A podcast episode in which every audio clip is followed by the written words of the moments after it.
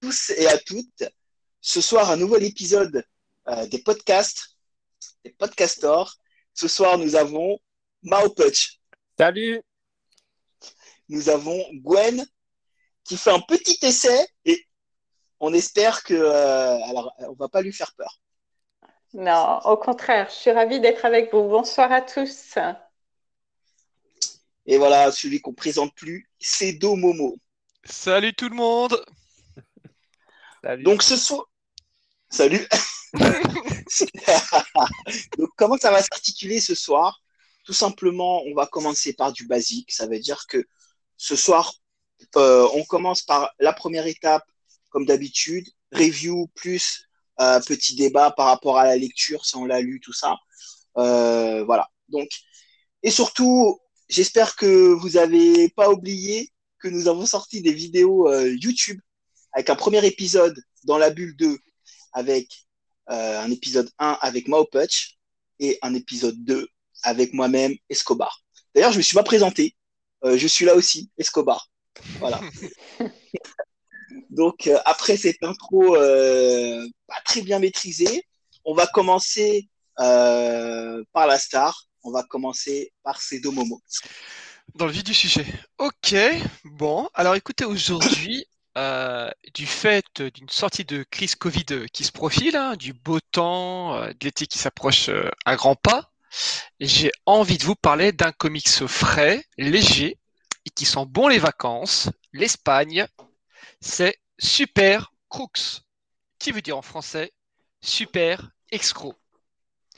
Voilà, donc en fait c'est un seul volume qui est sorti chez Panini Comics en 2014 et le scénariste derrière, c'est Marc Millard, dont je vous ai pas...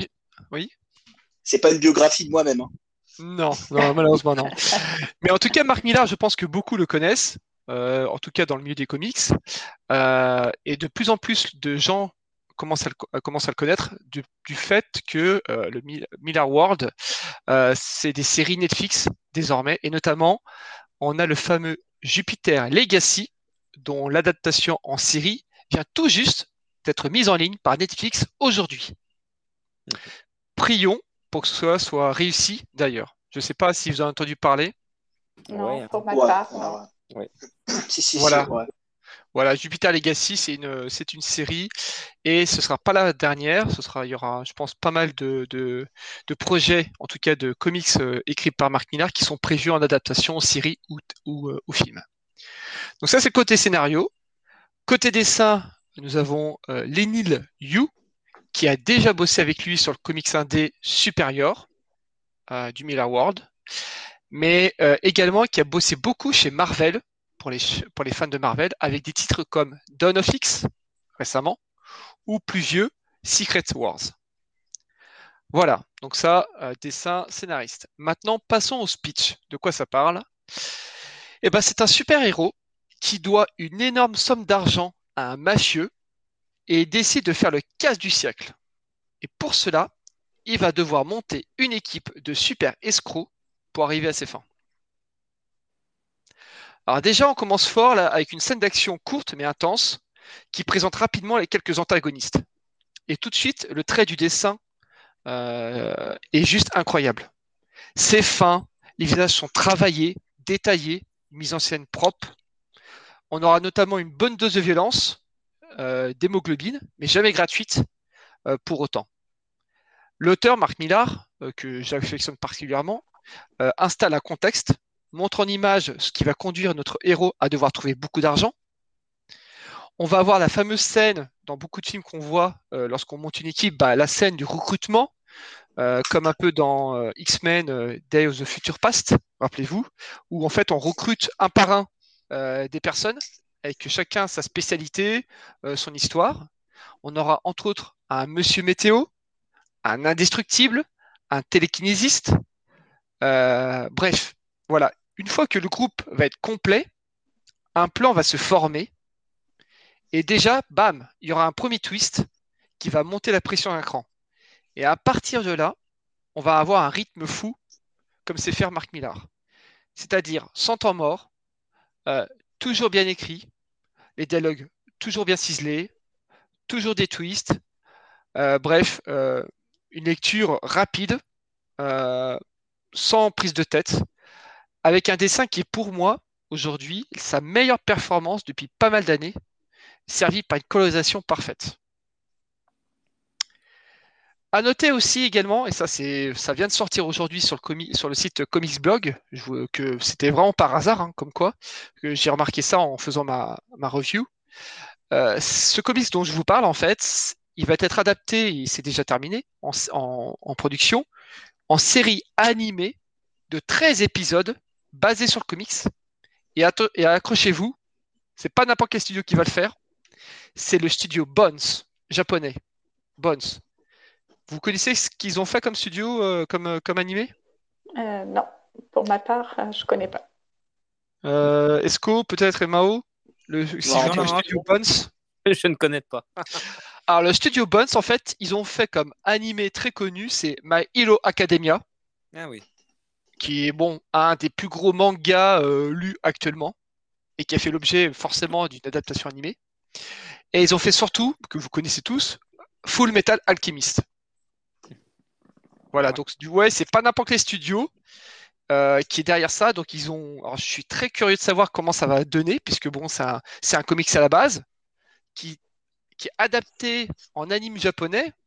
Je trouve que c'est plutôt original. Euh, je suis assez curieux.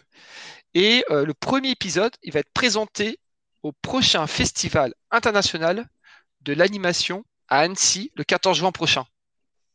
Ah oui, quand même. Ah ouais. Ouais, donc euh, ouais, c'est un sacré, euh, c'est propre quoi. Franchement, d'être sélectionné à ce mhm. festival-là, qui est quand même assez réputé mondialement.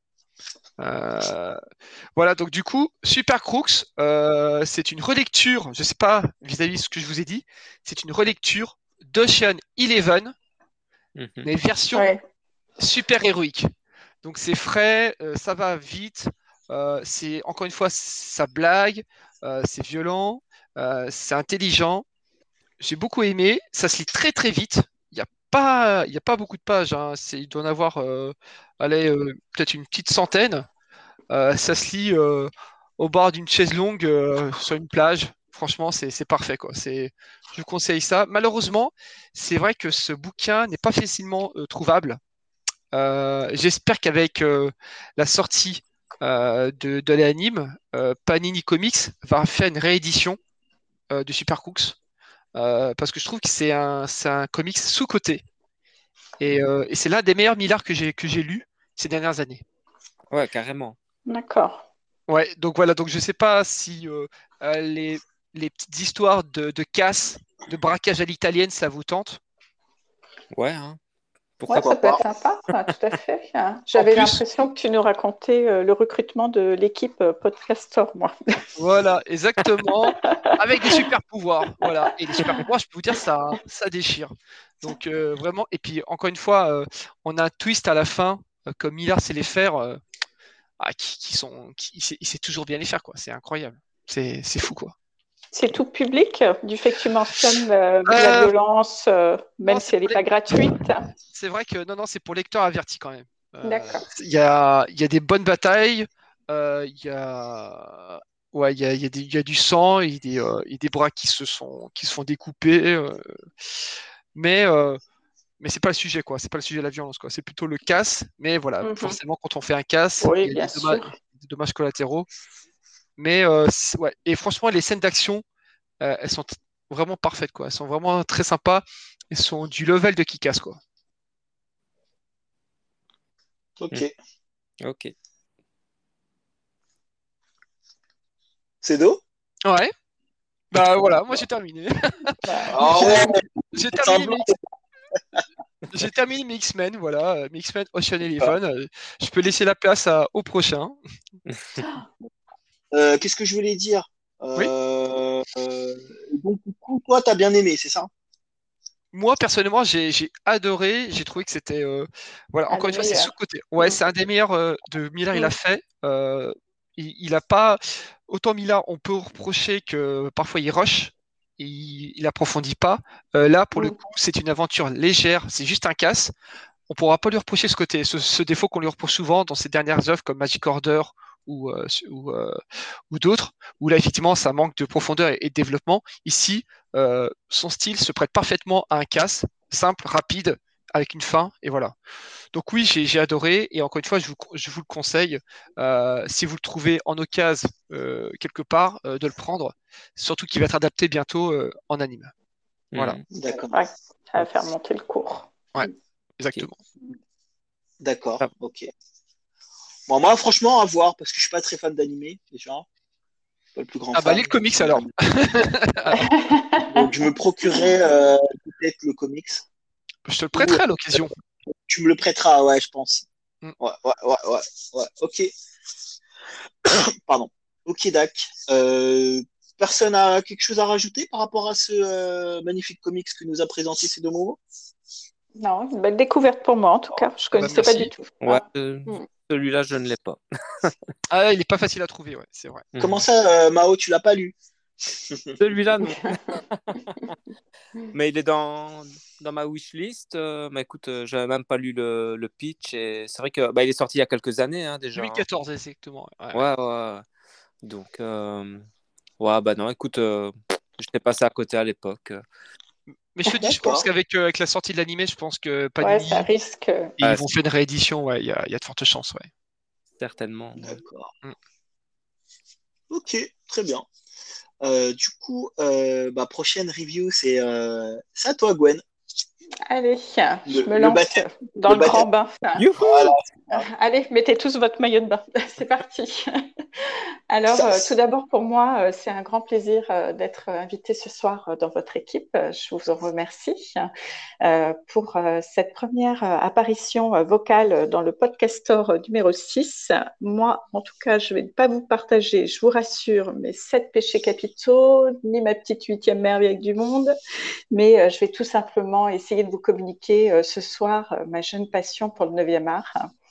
Euh, j'ai donc fouillé dans mes derniers petits coups de cœur et puis mon choix s'est imposé comme une lettre à la poste. J'expédie à vos oreilles ce soir la bande dessinée Facteur pour femmes.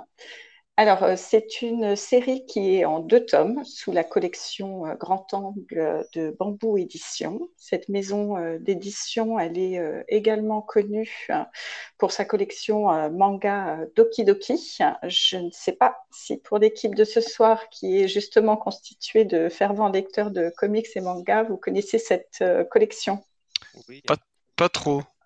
Pas trop. Enfin, en tout cas, je l'ai découverte euh, en fouillant un petit peu plus euh, l'historique de cette maison euh, d'édition. Enfin, donc, pour en revenir au facteur pour femmes, dans le premier tome qui est sorti en 2015, euh, nous avions aux commandes du scénario Didier euh, Kélaguillot et Sébastien Maurice, quant à lui, au dessin couleur. Euh, tous les deux avaient déjà travaillé ensemble sur L'île des remords en 2017. Alors, euh, ce premier tome, à la base, il était conçu euh, pour être un one-shot. Mais euh, finalement, convaincu par des lecteurs totalement emballés de vouloir prolonger cette histoire, hein, il a été décidé la création d'un second tome qui est paru en mars dernier. C'est d'ailleurs moi-même à cette sortie euh, que je me suis décidée de me plonger dans cette lecture. Euh, par contre, euh, le dessinateur euh, du tome initial, qui était occupé sur d'autres projets, a laissé, lui, sa place pour le tome 2 à Manu Cassier, un autre artiste avec qui d'ailleurs Kéla Guyot a travaillé en collaboration sur euh, Esclave de l'île de Pâques en 2018. Bon, là, je, sens votre impatience qui trépigne. Vous venez de m'envoyer un télégramme en me disant de quoi ça parle, Gwen? Allez, je, me lance, je vous fais rapidement un petit euh, synopsis. Alors, on est en 1914. euh, la mobilisation euh, claironne euh, sur la petite île bretonne pour la vie de tous ces hommes valides. Tous, sauf le jeune Maël qui, lui, euh, souffre d'un handicap physique. Il a un pied beau. Euh, cette expérience est vécue pour lui euh, comme un sentiment d'humiliation vis-à-vis de son image d'homme. C'est une nouvelle dévalorisation qu'il subit depuis sa tendre enfance avec toutes les brimades qu'il a accumulées hein, jusqu'alors. Mais finalement, le cours de sa vie va prendre toute nouvelle euh, dimension et destination quand il va être désigné finalement pendant cette guerre comme le facteur de l'île. Il va devoir ainsi euh, monter en selle pour effectuer euh, la tournée du courrier aux femmes esselées. effectivement, pendant que les hommes sont pris dans les tourments meurtriers creusés dans les tranchées de cette guerre, qui euh, s'enlisent, les femmes de l'île, elles, quant à elles, vont découvrir euh, une nouvelle facette de leur vie, parce qu'elles vont être les seules maîtresses à bord, euh, cette fois-ci, pendant ces années solitaires. Et les lettres, vous allez voir, vont devenir alors l'expression d'une invitation à un autre état de siège, celui de vouloir, cette fois-ci, sublimer la vie et d'en jouir. Sous ce vent de liberté, euh, finalement, les femmes vont euh, relever leur coiffe bretonne pour oser soulever cette fois-ci leur jupon. Attention, tenez-vous au droit au plaisir et prendre ainsi la main sur leur propre envie sans le poids d'une image patriarcale. Mais vous doutez bien, cette liberté découverte et cette soif de nouveaux espaces fertiles, finalement, aura certainement euh, peut-être un prix à payer, tant pour Maëlle que pour ses femmes. Donc, on a une intrigue qui va se mettre en place autour d'un secret euh, sous le sceau euh, de cette taxe insulaire. Alors, pour ma part, dans cette série, je trouve qu'on est dans une réalisation très soignée où le scénario réussit euh, magnifiquement à nous capter sans relâche tout au long euh, du récit. Les dessins euh, sont servis par une très belle palette de couleurs variées. On est avec un trait fin, élégant, qui nous subjugue et nous offre vraiment de magnifiques paysages bretons. J'ai euh, beaucoup apprécié, moi, cette série qui pourrait faire accroire euh, à une légèreté euh, scénaristique, mais finalement, je trouve qu'elle enclenche une réflexion profonde sur la condition et l'émancipation des femmes, mais aussi sur le destin des êtres sous un contexte historique poignant. Bon, vous l'avez compris, pour moi, c'est vraiment un très joli coup de cœur. J'espère que demain, vous êtes devant tous votre boîte à lettres. Voilà, je ne sais pas du tout si vous connaissez cette euh, BD avant que je vous en parle ou pas. pas du tout. Pas, du, tout. Ouais. bon, on est loin du comics et du manga là. Hein. Non, mais même, même euh, c'est vrai que moi, je, vais dans une librairie euh, spécialisée en BD. Ah ouais. Et bon, ils, font, ils mettent souvent en avant malheureusement ce qui les gros titres quoi, les grosses, euh, les, les grosses, les, euh, ce qui vendent énormément. Donc c'est vrai que celui-ci, je, suis peut-être passé à côté parce que je. Tu l'as pas vu. Euh, ouais, je l'ai pas vu en, en posté en vitrine sur ma sur ma librairie parce que tu vois les châteaux des animaux, les cinq terres et tout, ça c'est des grosses. Ah, tu peux pas y louper quoi, même si tu lis pas forcément. Tu... Mais celui-ci non, je l'ai pas, je l'ai pas vu malheureusement. Ouais, tu l'as pas vu. Passé, mais mais par contre l'histoire, je trouve qui est très intéressante. Ouais. Mm. Oui, il y a vraiment un, fond historique euh, qui euh, permet euh, un scénario de se placer avec beaucoup d'intérêt finalement. Et donc, ouais, franchement, c'est une très très belle découverte pour ma part que j'ai découvert donc tout récemment, hein, du fait que c'était à la sortie du tome 2. effectivement, moi, le tome 1 était passé inaperçu. Tu vois, moi aussi. Et c'est grâce au tome 2 que j'ai déclenché cette lecture. Mm. D'accord. Euh, bah, tu veux que je te le prête aussi, euh, Escobar, celui-là Bah ouais, avec plaisir. Moi, je dois te prêter, euh, je dois te prêter un certain ah. nombre de bah oui, les Tortues Ninja, entre autres. Bah, on va lancer le débat. Mystique valide. Je ne sais pas, donc je vais me faire engueuler par Mystique, mais pour bah, oui. ouais, ouais, ouais. Oui, c'est vrai. Ah, tu m'as fait déjà découvrir euh, Saga, hein, que j'ai beaucoup apprécié. Oh, mais Saga, c'est la crème de la crème en mm. comics. Ah ouais. Très très bien. C'est pas, mm. c'est valeur sûre. Il s'est pas trop, euh, il a pas trop risqué là, Esco. Mm. j'ai, euh, t'inquiète, bientôt euh, Gwen nous fera des chroniques ou des petites, enfin des reviews sur des trucs euh, que je vais lui prêter qui vont être énervés de ouf. Ne vous inquiétez pas, il y aura des petites surprises, les amis. Ah, en manga, j'aime beaucoup dernièrement les Tokyo Tarabera Girls. J'ai un coup de cœur pour Hmm, ce manga, très sympa. Hmm. D'accord. Mhm. Ok. Euh, Tokyo? Tokyo Tarabera Girls, on en est au tome 4 là. Si, si, je-. C'est chez euh, Les Arts Noirs. Ah, d'accord, ok, d'accord, ok, ok, ok, ok. Ok, bah je vais jeter un œil. Je, je connais Ouais. pas du tout. Très sympa. En fait, euh, pour euh, tout avouer, je regarde jamais les nouveautés. Moi, c'est Ouais, Soit toujours dans.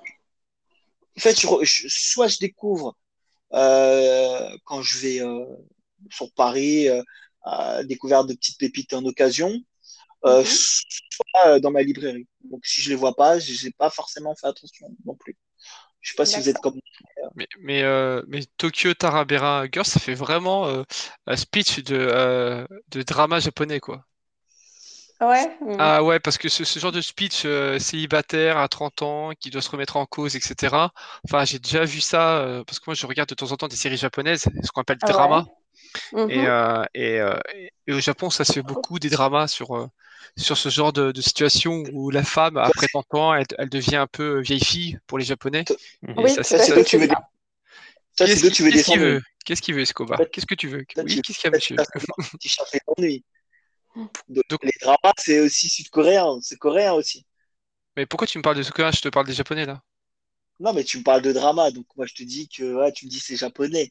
Non, euh, j'ai pas, dit- j'ai pas dit c'est japonais. Je, je, je précise que là, c'était, c'est en en l'espèce, Ah, c'est japonais. Non, non, mais c'était juste pour les puristes, parce que moi, je sais que il y en a, ils sont grave puristes et qu'ils aiment pas trop que. Ah, bah après, je crois que, enfin, après, je fais pas mon chauvisme euh, japonais, mais je crois que les dramas japonais sont arrivés avant les dramas coréens, mais Ça, on va dire, c'est un autre débat. voilà. Discutera euh, un autre jour.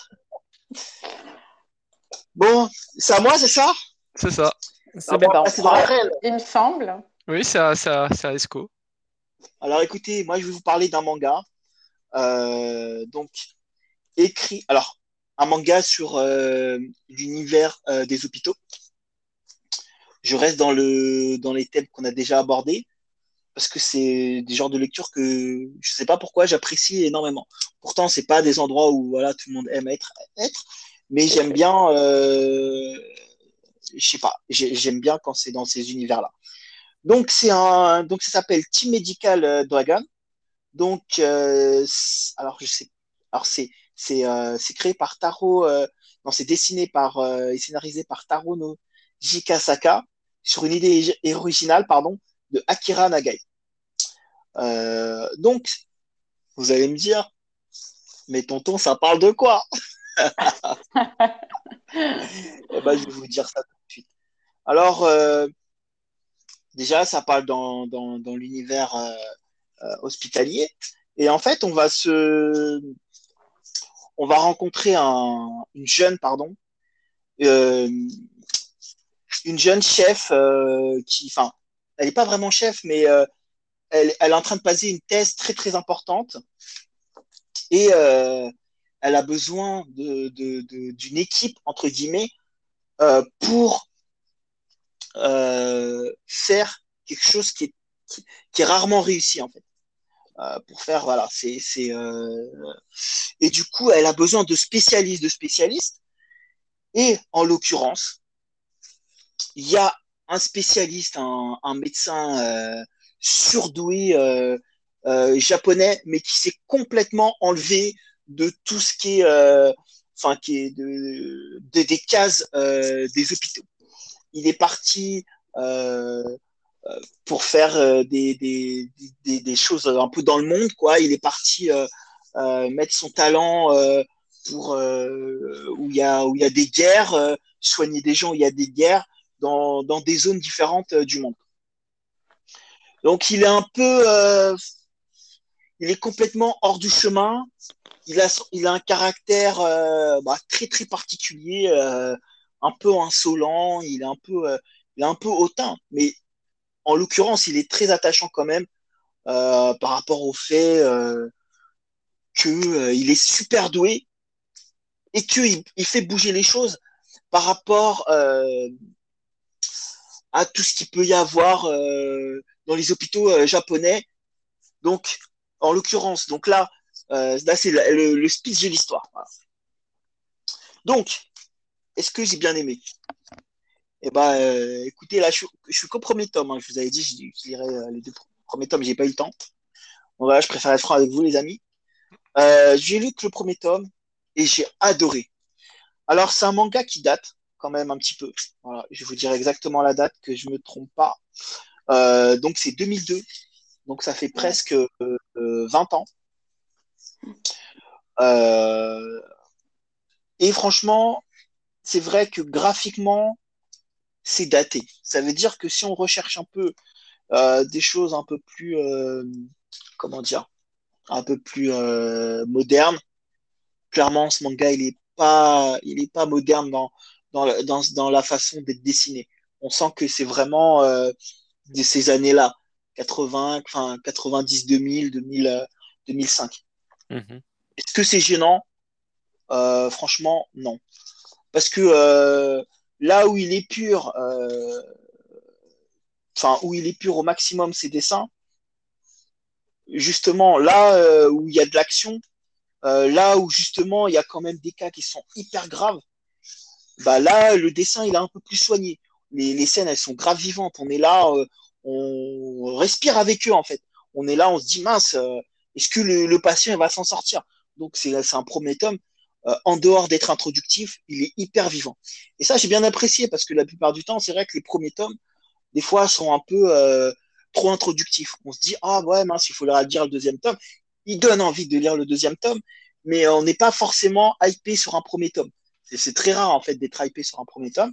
Et là, en l'occurrence, comme je vous ai dit, les personnages euh, entre la professeure, alors j'ai plus son nom, et le jeune, le jeune, euh, le jeune chirurgien, donc Ryotaro Asada, euh, donc qui est lui vraiment surdoué. Ça veut dire que euh, à un moment donné, on est là, on est dans le bloc opératoire, donc il y a un autre chirurgien et lui, il est là en fait, il regarde, il est juste spectateur. Et l'autre chirurgien, il dit ah bah le, le, patient il est en train de décéder, il dit ah bah c'est pas grave, euh, on est dans nos quotas et euh, ouais, en fait, ils, parlent vraiment crûment dans, dans, dans, ça. Ils sont pas, c'est un seinen, donc euh, pour le coup, comme c'est un seinen, c'est, c'est, ils ont pas, ils font pas vraiment attention. Ils, vraiment, c'est dans le vif du sujet. Et il y a des fois, c'est choquant en fait. Il y a des fois, c'est choquant parce que quand on parle de quotas de mort, quand on dit ouais, mais c'est pas grave parce que nous, on est chirurgiens, ce qu'on veut, c'est c'est ouais, on fait les choses. En fait, c'est par rapport au calcul. Ils calculent qu'un chirurgien, il faut à peu près 12 euh, opérations par an et que euh, et qu'en fait, on se rend bien compte que même en 12 opérations par an, en étant un chirurgien nouveau ou même un petit peu plus euh, avec d'expérience, c'est pas assez pour pour être au top au top niveau parce qu'on connaît pas tout, parce que chaque cas est différent, voilà. Et lui, il arrive alors c'est vrai que des fois, il arrive un peu en super-héros. Il est vraiment insolent parce que par rapport à sa hiérarchie, il s'en fiche complètement en fait. Et, euh, et on suit ses coups, de, ses coups de scalpel. C'est très technique. D'ailleurs, c'est un manga. J'étais vachement étonné de ça parce que c'est un manga très technique par rapport au fait qu'ils font des vraies explications dessus. Ça veut dire qu'il l'auteur, il, euh, il n'hésite pas euh, à faire un petit croquis explicatif euh, par rapport. Alors, j'ai pas le, le j'ai pas un truc euh, précis, mais il va expliquer euh, pourquoi, qu'est-ce qu'il faut faire, comment. Donc c'est vrai qu'on apprend, en fait, en l'occurrence, on apprend vraiment plein de choses dessus. Et, et c'est vraiment, euh, c'est vraiment cool. Donc, par contre, c'est un manga qui date et que j'ai un peu, euh, en fait, j'ai eu un peu de chance parce que j'ai trouvé les 18 premiers tomes. Euh, ouais, les 18 premiers tomes euh, à 2,40 les 10 premiers tomes et le reste, et ça, c'était en occasion, donc ça à 4 euros ou 4,50. Donc je sais pas la valeur que ça a maintenant. Est-ce que c'est facile à trouver? Je sais pas. J'espère qu'ils vont faire comme les éditions euh, Nagan avec euh, I say, euh, c'est quoi les titres qu'on avait lus, les, les amis? Je me rappelle plus. Enfin, le dernier titre qu'on a présenté sur Ah, euh, l'univers Bah, bah, c'est euh, Jack. euh, ouais. ouais, voilà, c'est c'est ça. Ouais. C'est ça. Euh, et là, justement, si on doit comparer les deux, ça n'a strictement rien à voir. On va dire que là, on parle plus de l'aspect euh, technique de la chirurgie, alors que l'autre, plus technique de la, de, de, de, euh, de la chirurgie, mais euh, en l'occurrence, on parle aussi et on critique aussi euh, bah, tout ce qui est euh, université, donc tout ce qui est dans tout le système hospitalier. Donc il y a des vraies critiques par rapport à ça. Comme je vous ai dit, là, c'est des quotas. Après, il y a plein de choses comme ça. Donc, non, franchement, j'étais vraiment étonné. Et euh, voilà, pour, euh, pour faire un rapport, ça n'a rien à voir entre les deux. Un qui critique un vrai système et l'autre qui est un peu plus technique tout aussi en, en ayant une critique sur le système. Euh, voilà. Donc vraiment, ce premier tome, j'ai vraiment apprécié. Donc je sais pas si je vous ai donné envie. Euh, en tout cas, euh, moi, je vais continuer la suite. Et j'ai hâte de, de, de, de lire les, les prochains tomes. très bien. Ouais. En tout cas, t'es bien rentré dedans. Ouais, t'es bien rentré dedans. Ouais. Ouais, je suis bien, je suis bien rentré dedans. Alors peut-être que voilà, comme il y a plein d'informations dans ce bouquin, j'ai, j'ai, j'ai pas arrivé à tout synthétiser. Donc euh, voilà, j'espère que vous avez un peu compris. euh, de- de- Ah ouais, de quoi. Et j'espère que je vous ai donné aussi envie euh, de tester ou que je vous le prête aussi, hein, en l'occurrence. Ouais, ouais, plutôt prêté, oui. Et quoi Et il y a combien de tomes euh, Oui, j'allais dire combien de tomes, ouais, je suis d'accord, parce que Tu parles 18 des- déjà. 18 premiers tomes. Hmm. Alors, je vais pas, je vais pas vous mentir, j'ai pas regardé. Je pense qu'il doit en avoir 20 ou 25, quelque chose comme ça, 25. Ouais. Voilà, je pense qu'il y a 20, 25 tomes. Mhm. Voilà.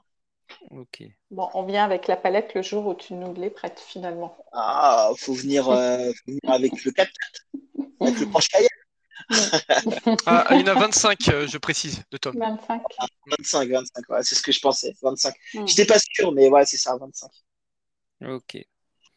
Et donc, ils Yes. ne sont pas réédités actuellement, alors. euh, Bah pas, pas, j'ai pas entendu, j'ai pas, j'ai pas, euh, j'ai pas de news par rapport à ça. Euh, donc C'est non, chez Glénat. pas. Mm. Mais ouais, c'est chez, c'est chez Glénat, euh, chez, chez Glénat Manga. Euh, après, est-ce que ça, c'est, c'est euh, une série qui peut avoir son public? Franchement, c'est difficile parce que je peux comprendre que euh, c'est pas facile parce qu'il y a des scènes qui sont quand même, euh, il y a des grands brûlés. Alors, c'est un dessin, certes, comme, Mm. comme je vous ai dit, il est épuré, tout ça. Le travail des le, le travail des contrastes il est très bien fait, mais voilà, je pense que trouver un public sur ça, c'est quand même assez difficile, quoi. À part des grands fous comme moi-même euh, qui, qui sont capables d'acheter un truc comme ça alors que je l'avais jamais lu. euh, moi, j'ai pris les 18, hein, j'ai pris, j'ai tout pris. Ah, oui, tu, tu peux les trouver sinon sur, euh, sur des sites de- d'achat à l'unité, au pire. Ok. À, six- à Dans six une quatre- valeur à- à- en- à 9, c'est entre 6 et, et 7 euros. Bah, c'est 6,99, il marquait. Bah là, pas. là, là j'ai, pour les, tomes, les derniers tomes, c'est 7,60 après. Ah ouais. Ouais, mais bon. C'est euh, une- une qualité que tu pourrais éventuellement comparer à Monster ou pas? Moi qui me suis lancée dans la Ah, lecture Monster, de. Monster. hein. Ouais. Là, j'en Ah, suis au. C'est pas, c'est pas le même, c'est pas le même délire là. hein. ouais. Le Monster, c'est, euh, Oui, c'est, plus un. c'est plus un une polar. intrigue Ouais, policière. ouais. ouais. Mm. Voilà, c'est ça. Alors, Mm. Là, alors on que là, reste c'est uniquement dans l'ambiance euh, médicale finalement. Ouais, ouais. Alors, on reste sur l'ambiance médicale. Euh, voilà. Donc, c'est une équipe. On va dire que c'est une Dream Team. Ah. Encore une fois, c'est que le premier tome. Donc là, on, on suit euh, les, les, les, les premiers pas, en tout cas des, des premiers personnages qui vont rentrer dans l'équipe euh, pour préparer euh, cette opération euh, très délicate euh, qui a un pourcentage de réussite euh, vraiment euh, très réduite. Donc, euh, oui, c'est pour le coup, euh, c'est c'est tr- pour le- c'est très médical. D'accord. C'est une adaptation de la série Urgence finalement là. Tout à l'heure c'était Ocean Eleven. Euh, Là c'est. euh, C'est plutôt urgence. série c'est, euh, et c'est dans le même style. Voilà, je pense que Ouais. le public qui aime urgence, mais par Ouais. contre, urgence, voilà, encore une fois, il y avait aussi des histoires d'amour. Là, il y a des histoires d'amour un peu coquines. Ouais, je vais pas te mentir, dès le début, euh, euh, bon, bref, on voit des seins. Deuxième page, déjà Non Bah, pas, pas deuxième page, mais, euh, mais euh, oui, le mec, il est assez, euh, euh, assez dragueur parce que, ouais, dès Ouais. euh, bah, allez, on va dire, attendez, la, la... Ah, bah, la, la troisième page. Euh, C'est voilà. Docteur Mamour, quoi, finalement. Je sors toutes mes références, là. Ah, je vois ça.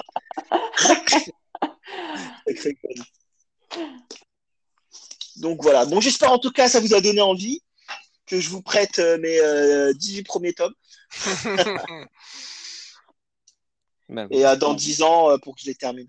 voilà. Ok. On en sera au podcaster combien, là, alors? Nu- numéro euh, 200. Oh,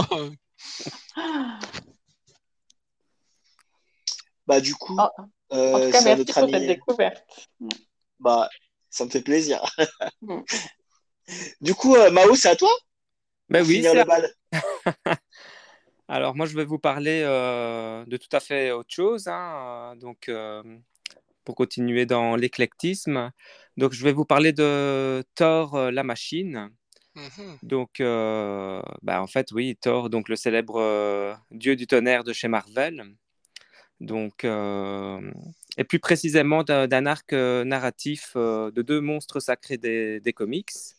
Donc, Monsieur Warren Ellis et Monsieur Mike Deodato. Donc, il s'agit donc du- d'un comics paru chez Panini dans la collection Best of Marvel en août dernier. Donc, il est encore facilement trouvable, enfin, je pense. Donc, pour euh, Warren Ellis, euh, je ne sais pas si la, la plupart de vous le, ont déjà peut-être lu des, Oui. des romans ou des comics de, de ce monsieur. Ici, ouais. ouais, ouais. Donc, euh, il s'agit euh, d'un scénariste britannique dont la carrière débute réellement avec Marvel après quelques réalisations dans la presse anglaise au début des années 90. En 94, on lui confie euh, pour quelques numéros la série Hellstorm, donc euh, chez Marvel, et ça enchaînera sur euh, Doctor Doom 2099, série grâce à laquelle il sera euh, d'autant plus remarqué. Et enfin, le succès sera confirmé euh, avec la série euh, Excalibur. Donc, euh, c'est une des séries euh, de l'univers euh, X-Men. Et bon, voilà, ça se passe en Grande-Bretagne. et Il y a toute une ambiance euh, qui- qu'il donnera qui sera vraiment euh, opportune euh, de, par, euh, de par ses qualités euh, de scénariste britannique, euh, toujours dans, un peu révolté, on va dire. Et, et voilà. Ben, le monsieur a par la suite, ça, on ne peut pas faire sans parler. Euh, il a remanié mémorablement l'univers partagé de la maison d'édition euh, Wildstorm. Oui. Il a écrit des séries comme Deviate, Stormwatch et surtout The Authority, donc, euh, qui est un must-have. hein. Euh, en 97, il va écrire sa propre euh, série chez le label Vertigo de DC Comics, Transmétropolitane, une série qui reste pour moi un essentiel. Bah, J'en parlerai sûrement une autre fois. Bah, c'est une de mes BD de, de chevet, quoi, tout genre confondu, que ce soit dans, le franco-belge, dans, le comics, dans, dans, le manga. C'est vraiment euh, du, du très bon, quoi. Après, je ne vais pas faire euh, non plus le, le Wikipédia hein, du bonhomme, hein, mais voilà, l'auteur euh, des- on, Si, je veux, je veux. Bon, on pourrait en parler pendant des heures. euh, on pourrait faire une chronique que sur lui, quoi. Et sur sa vie privée aussi, apparemment. oui. Ouais, surtout récemment. hein. Euh, il a créé des séries, euh, comme je considère, euh, comme, comme des plus réussies, de belles pépites par lesquelles il va généralement critiquer de manière acerbe, avec une touche de provocation, donc la société moderne. Il va s'attaquer via les comics aux sphères économiques, politiques, aux médias, etc. Voilà, c'est aussi, comme je disais tantôt, c'est également un romancier. Et donc, euh, voilà, c'est... Il a beaucoup de, de bons récits dans, dans sa carrière, euh, des œuvres que l'on peut considérer comme euh, cultes maintenant. Euh, il y a aussi quelque chose. Il me semble qu'il y a Batman's The Grave qui vient de sortir chez Urban. Mhm. Donc cette semaine-ci, je pense. Et c'est le dernier récit en date du bonhomme, en tout cas en, VF. D'accord. alors, pour la partie graphique, celle-ci, elle est assurée par, par Mike Deodato Jr. Donc c'est un artiste brésilien particulièrement doué et qui ne cesse d'évoluer encore maintenant. Au niveau du mainstream, sa carrière est chez Marvel également, où il a signé des cycles sur The Incredible Hulk, sur Amazing Spider-Man. Ben, L'ami Cédric Comics nous en avait parlé dans le précédent podcast. Il a aussi euh, dessiné euh, sur Dark Avengers. Euh, et franchement, c'est que du bon dans, le genre super héroïque. Donc, du, bon, du bon Marvel que, que je ne peux que recommander. Depuis environ un peu plus d'une année, il est un des fondateurs de Hawa Studios, une maison d'édition indépendante pour laquelle il dessine Résistance notamment, dont Escobar nous a déjà parlé également. Ou encore, euh, il a aussi dessiné Bad Mother, donc dans, cette maison d'édition. Hâte que ça sorte. Ouais, ouais moi aussi. ça, je ne l'ai pas fait en VO et et euh, ça m'a l'air quand même euh, assez, assez sympa. J'avais lu la première issue, c'était très très. Enfin, ça, ça a inauguré en tout cas des, des bons prémices. Ouais, ouais, ça, j'ai hâte euh, de le lire. Donc voilà. Ben, au niveau de l'œuvre, ben, pour la petite histoire, le duo débarque sur la série Thor en 95, donc le temps d'un arc narratif qui fait l'objet ben, ici du, présent récit. Euh, vous l'aurez compris, c'est surtout la composition de l'équipe euh, créative euh, qui a motivé l'achat. Au niveau du pitch, on retrouve un Thor mourant, s'isolant de ses quelques proches, y compris les, Avengers, afin de, ne pas les contaminer parce qu'il ne sait pas ce qui lui arrive. il est à l'agonie, donc voilà. Et d'entrée de jeu, dans, cet état de faiblesse, euh, on va le voir se faire attaquer par des, créatures semi-cadavériques. Euh, donc voilà, après ce déboire, il va, il va très vite comprendre que, que sa situation est intrinsèquement liée à Yggdrasil, l'arbre-monde de, de la mythologie nordique. Euh, donc, je ne sais pas si vous connaissez un peu, c'est l'arbre qui constitue un peu, je dirais, l'univers. Hein. Donc, il y a Midgard qui représente euh, la Terre. Euh, il y a Asgard où, il y a, on retrouve les, les As, hein, donc euh, les, les, dieux nordiques, etc. Il y a l'enfer. enfin, voilà. Et donc, il y a toute une intrigue qui va se construire autour de ça. Bah là, je ne vais pas non plus spoiler pour les futurs lecteurs. Mhm. Voilà. Bon, mon avis, euh, ben, premièrement, je trouve que, que, le bouquin manque malheureusement euh, d'une mise en contexte. Lire du tort euh, du milieu des années 90, c'est se rendre compte que le personnage a plutôt pas mal évolué au fil des décennies. Hein. Donc ici, je suis dans une critique un peu rétrospective. toi, j'ai découvert le, le, cycle maintenant, peut-être qu'à l'époque, voilà, j'aurais été plus dans le bain parce que euh, je n'ai pas suivi ce, fil d'évolution hein, du, personnage. Hein. Donc, euh, il y a certaines choses qui sont perturbantes, comme sa relation avec euh, Odin, son père, dont la caractérisation actuelle est assez différente que celle relatée ici. Ici, Odin fait preuve de la froideur caractéristique du juge et bourreau, en effet, on est encore fort proche de la version d'origine, euh, donc de Stanley, où on voit euh, Odin qui est, voilà, euh, qui est en mode je te bannis à tout va, et, voilà quoi. On comprend aussi qu'il y a à cette époque un, humain à qui Odin a attribué les pouvoirs de Thor, alors que ce dernier les conserve les siens également on réalise que Thor euh, est banni d'Asgard, euh, etc. Il y a autant de constats qui peuvent euh, surprendre lors du récit. après, il n'y a rien d'insurmontable au niveau de la compréhension. Mais un prélude expliquant un peu d'où on vient, vu les références qui nous tombent dessus, aurait été sympa, je trouve. Bah, deuxièmement, euh, avec ces quatre chapitres, le récit reste un arc de transition entre deux cycles dont on comprend qu'il posera certaines bases du run suivant dont la relation entre le, dieu du tonnerre et l'enchantresse, par exemple. Hein. L'enchantresse, c'est une autre euh, Asgardienne euh, qui est bannie sur Terre euh, à ce moment-là. D'accord.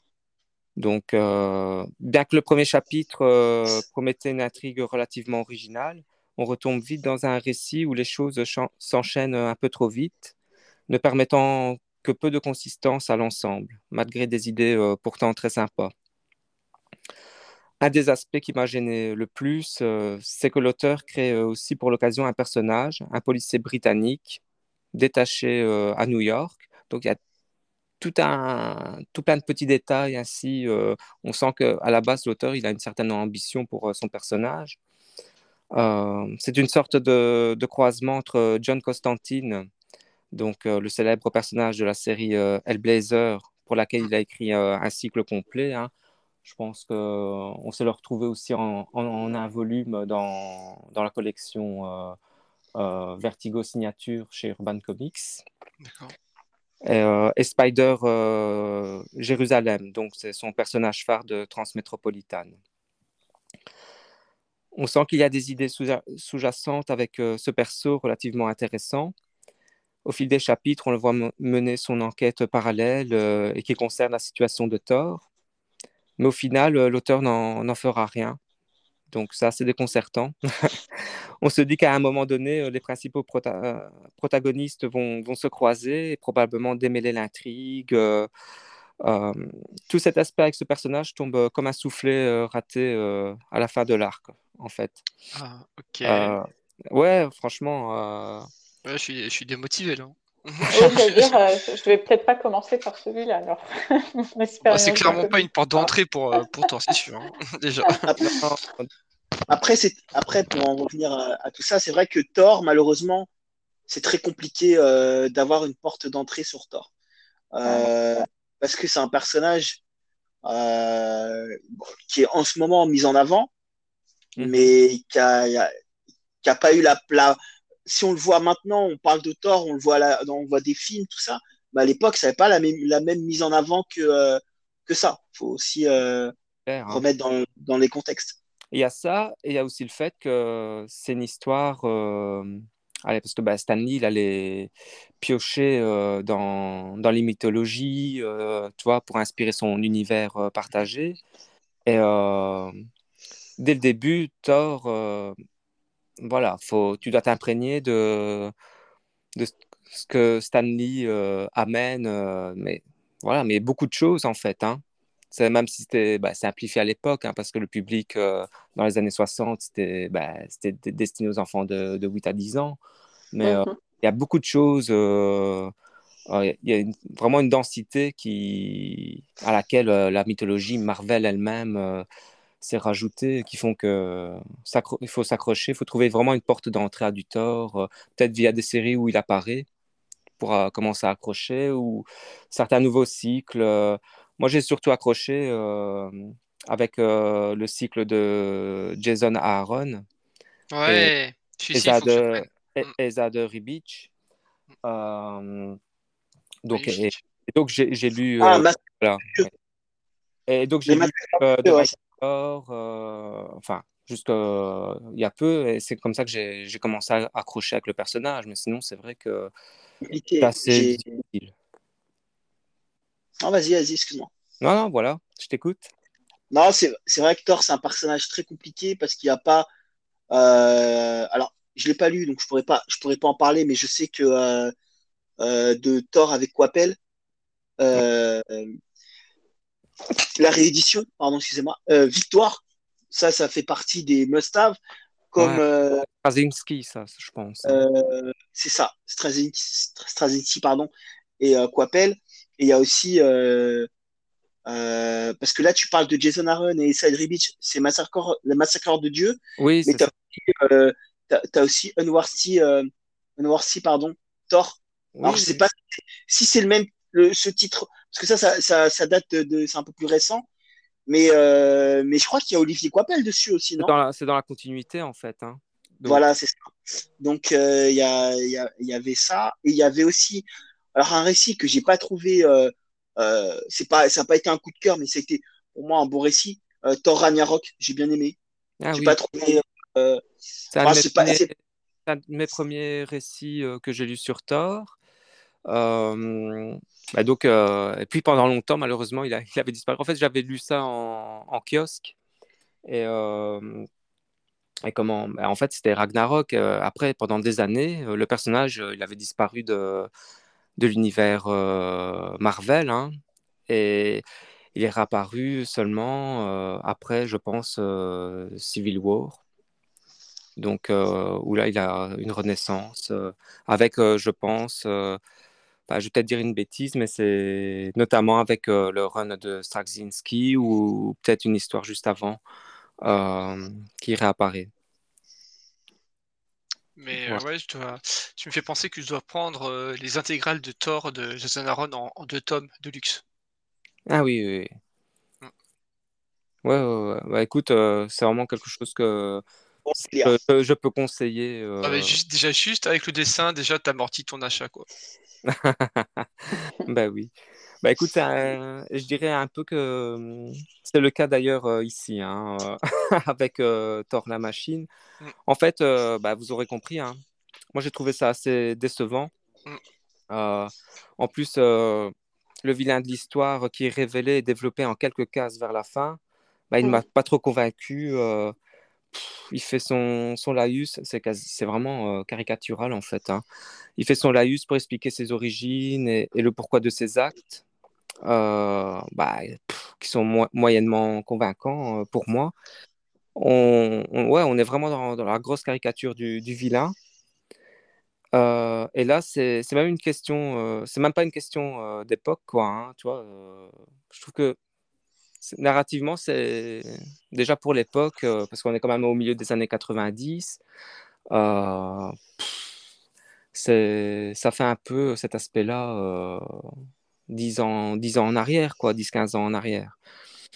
Euh, en plus, Ellis, il ajoute un aspect gore, euh, mais qui est euh, dans, le discours du personnage. euh, ben, le bonhomme, le, le vilain, il parle de cannibalisme. euh, donc, euh, mais ça ne suffit pas à donner euh, l'intensité recherchée.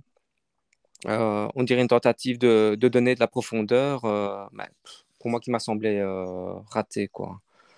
J'ai l'impression que, que Ellis, en fait, il a dû écourter son récit pour de quelconque impératif. C'est vraiment ce que j'ai ressenti, hein. car, car des bases intéressantes étaient en développement, notamment avec le fameux inspecteur de police, dont ici euh, je ne me souviens plus du, du nom.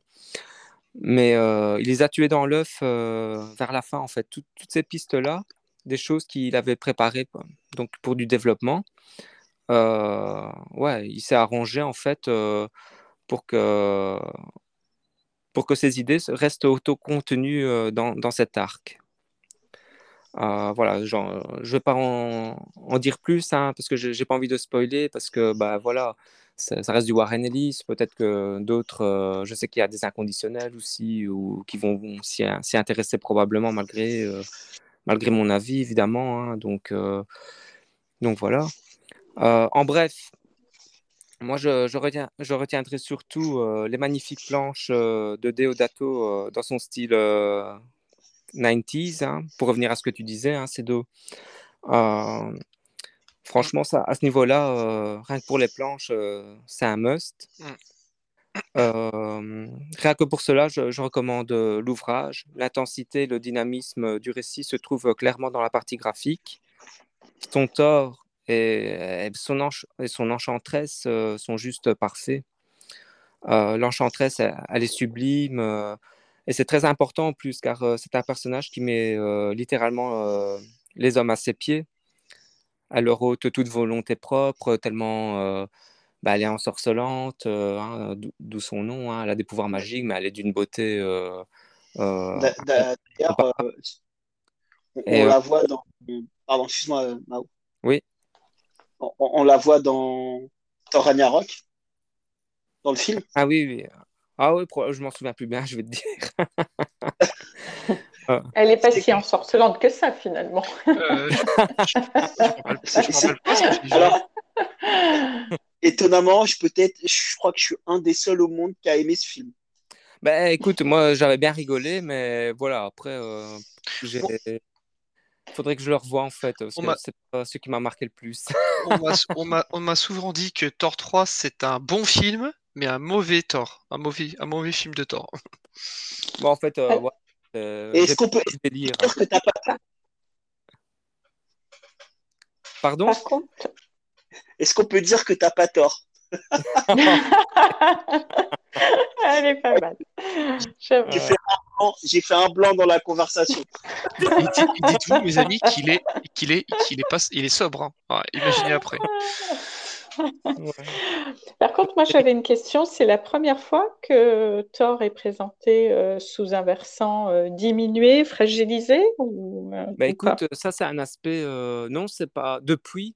En tout cas, c'est n'est pas la première fois. Bah, Thor, dans ses origines, donc au niveau de, de la BD, mmh il est, il est diminué à la base parce que en fait, euh, c'est un humain, euh, un médecin qui, voilà, qui ne, qui ne sait pas qu'il est tort parce que il a, il a, il a été banni euh, donc de, de Asgard, hein, donc le, royaume des dieux nordiques. Et, et donc, c'est tout. En fait, il a été banni parce que son père voulait lui apprendre, en gros, hein, l'humilité. Mmh et, euh, dans, dans, la condition d'un être humain. Quoi. Bah alors, il y a, y a ce, côté déjà là qui, qui, est tragique pour le gars parce que, en fait, euh, il ne sait pas qui il est, euh, voilà, ses origines. Euh, voilà, bon, après. Voilà, et c'est quelque chose qui a été remanié plusieurs fois au, au fil des décennies. Cet aspect n'a pas été uniquement décliné dans, dans ce tome-là. Ah ouais, non, mais non. et depuis, il en a, il en a bien bavé, hein, surtout récemment. Et, euh, ah, bah, et donc, euh, c'est un personnage euh, qui a quand même quelquefois dégusté malgré son, sa quasi-omnipotence. et, et voilà, quoi. Hein, donc, bah, il s'est même fait remplacer plusieurs fois, tu vois. Il a. Mmh pour te dire, euh, toi qui n'es pas euh, donc euh, ouais, de ce... à ces univers-là, il a même été mm. un peu même remplacé par une grenouille, donc c'est pour te ah dire oui. malheur. je veux bien l'embrasser, hein. peut-être qu'il viendra mon prince charmant. Ah bah écoute. après, après je ne veux, pas te décevoir, mais alors ça dépend quel tort et dans quel comics, parce que ah, si tu t'attends si tu t'attends à celui qui est dans les films, bah oui, je m'attends à celui-là, hein, moi. non, c'est pas celui-là. non, parce que dans certains récits, tu pourrais être très très déçu. Hein. Parce que c'est vrai que souvent, on est là euh, pour en revenir à tort et pour la petite partie humoristique. Euh, dans le personnage, il y a Loki, le fameux Loki, le fameux acteur que les femmes elles sont folles de, folles de lui. Euh, voilà. Et bah la dernière fois, j'ai envoyé une photo du Loki euh, dans les comics, ça n'a rien à voir. Et le Thor dans certains récits, ça n'a rien à voir aussi. Alors si tu prends celui, celui de si tu prends celui de Coppel, euh, on va dire que c'est celui qui, qui, ressemble plus, enfin en tout cas en termes de morphologie, euh, pas de visage, hein, mais de mhm. chevelure, c'est celui qui ressemble plus à, au Thor qu'on connaît, les gars. Oui, tout à fait. Alors qu'on trouve sur certains d'autres récits où on trouve un, un autre Thor peut-être moins beau gosse ou en tout cas avec moins de critères euh, modernes, mhm. je pense que tu mhm. serais déçu. Je serais déçu, d'accord. Ouais, je pense que tu vois. Bon, bah, bah m'envoie pas euh, de, de photos. Laisse-moi mes rêves, s'il te plaît. voilà, bah, écoutez, moi, au final, euh, pour revenir à ça, je trouve c'est important aussi à dire. Je trouve mmh que, que, cette histoire est surtout euh, intéressante pour les complétistes euh, donc des œuvres de Ellis, comme tu disais tantôt, mais ce n'est pas son intrigue la plus inspirée ou du moins la, la plus aboutie.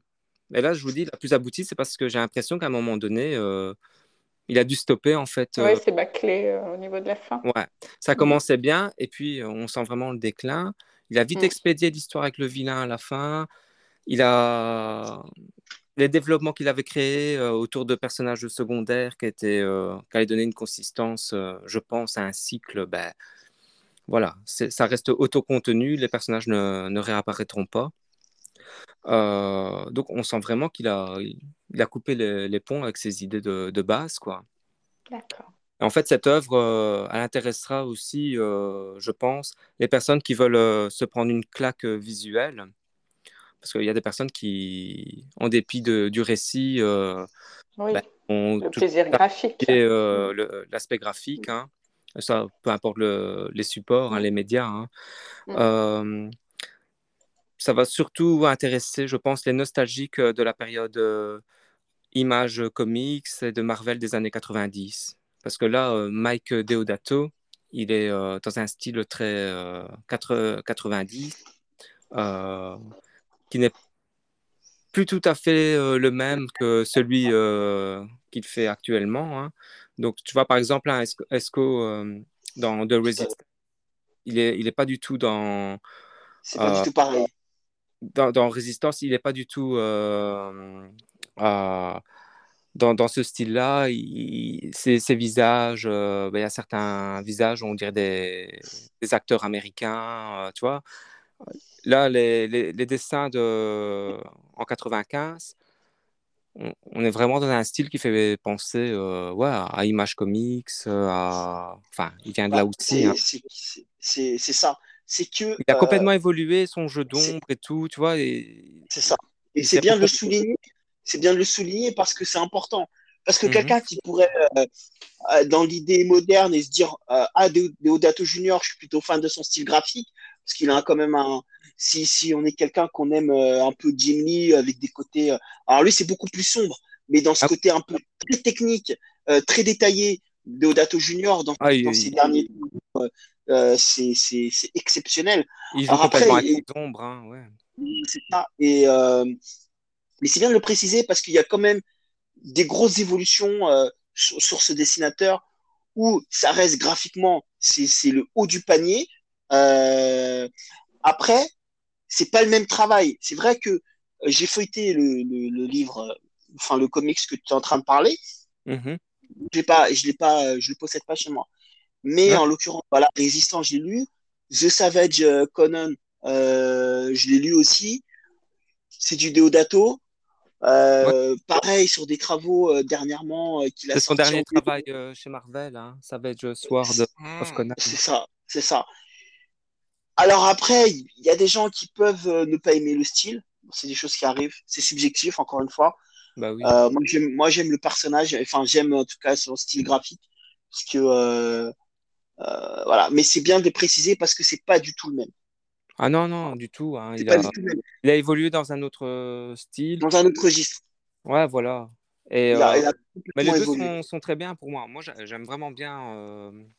Euh, donc, euh, autant le style qu'il avait euh, il y a, il y a 15, à, 15 à 20 ans que le style actuel, hein, qui, qui est plus, plus adulte aussi. Enfin, voilà, il a évolué avec son, son temps, en fait, euh, avec l'industrie. euh, c'est ça. donc, euh, Moi, je pense que dans tout ce qui est années 90, euh, il y a quand même des dessinateurs qui se, euh, qui se révèlent ou qui sont déjà. Euh, il était plutôt dans le style Sylvestri, on va dire. Un peu. Ouais. euh, oui, tout à un- voilà, dans, dans ses dessins très techniques, euh, beaucoup, très détaillés. Euh, après, voilà, après, dans l'école de Sylvestri, il y a Jim Lee. Mais bon, dans le style graphique de Jim Lee aussi, il a évolué euh, quand on voit les premières planches du début et de maintenant. On va dire que Jim Lee, c'est celui qui se rapproche le plus de Deodato des années euh, 90. fait. Ouais, tout à fait. Voilà, c'est ça. si on veut un comparatif un peu, euh, euh, voilà, un vrai un, comparatif, bah, je pense que le Jim Lee de maintenant, c'est euh, le Deodato de l'époque. On peut dire ça, ouais. et bah oui, et d'ailleurs, bah écoute, quand, quand j'ai quand j'ai lu euh, sort la machine, je pensais à Jim Lee justement dans je pensais au, au X-Men de, Jim Lee, donc euh, un de ses premiers travaux hein, pour, euh, pour Marvel. Et euh, tellement bah, les, les, planches, bah, elles sont bourrées de, dynamisme, d'énergie. c'est quelque chose qu'on retrouve moins maintenant chez, chez Lee, je trouve. Hein. Là, il est plus dans. Allez, il est plus en mode. il fait son boulot, quoi. il est moins. Il a plus rien à prouver, en fait, il se dit. Bah ouais, voilà, il fait le job, il fait ce qu'on lui demande.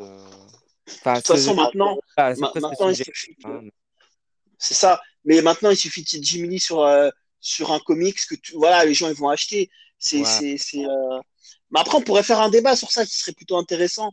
Là, on en parle comme ça, euh, pêle-mêle, dans le truc de, de chaque époque a eu son dessinateur. Alors, les années 80, c'était plus Sylvestri qui était quand même dans le haut du panier. dans, d'autres années, ça a été, ça a été d'autres dessinateurs. Dans les années 90, il y a Jim Lee qui s'est révélé. Dans les années 2000, il y, a, il y en a d'autres. On peut parler de Shane Murphy.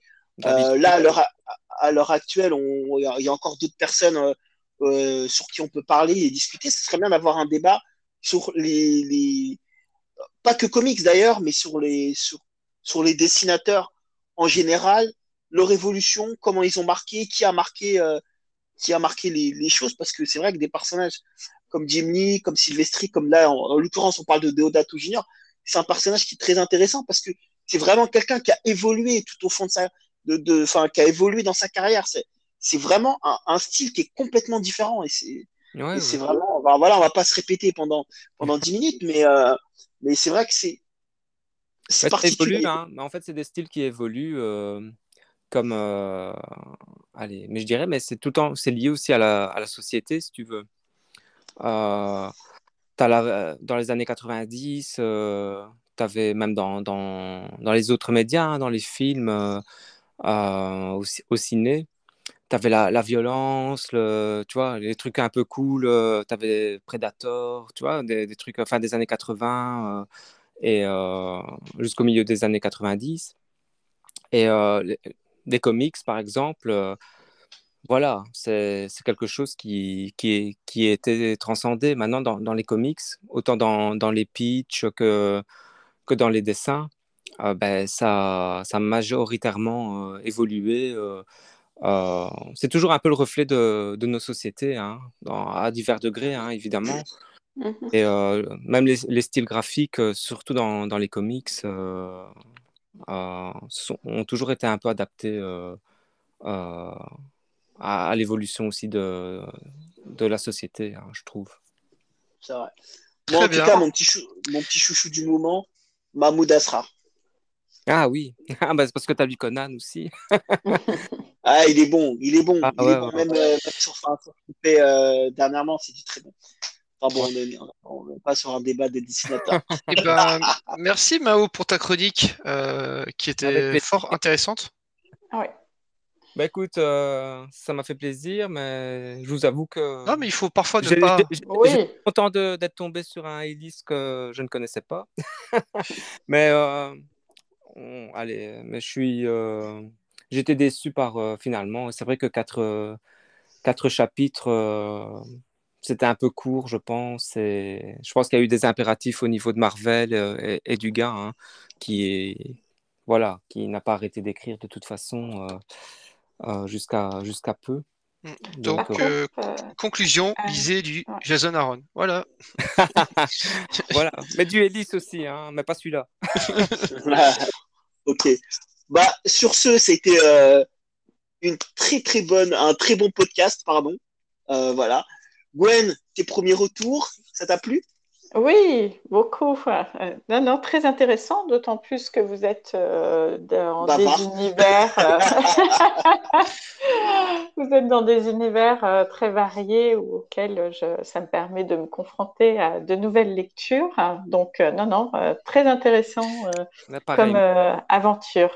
Un vrai plaisir d'avoir partagé ce podcast euh, avec vous. Ouais. Et je vous remercie vivement euh, de votre accueil. Ah, ça nous a fait plaisir aussi d'être avec toi. Et... C'est nous. Euh, Ta chronique était super. Ouais, et je retiendrai que je, je c'est ma chronique qui t'a le plus intéressé, donc merci à toi aussi. J'envoie un message à chacun de vous en aparté pour vous dire que vos chroniques étaient celles que je préférais. Bon, bon, bon, non, non, tout le monde l'a su, on a écouté le live, c'est Super Crooks. Et pour finir cette note, rappelez-vous, un drama, ça vient du Japon. Drama, c'est un mot japonais.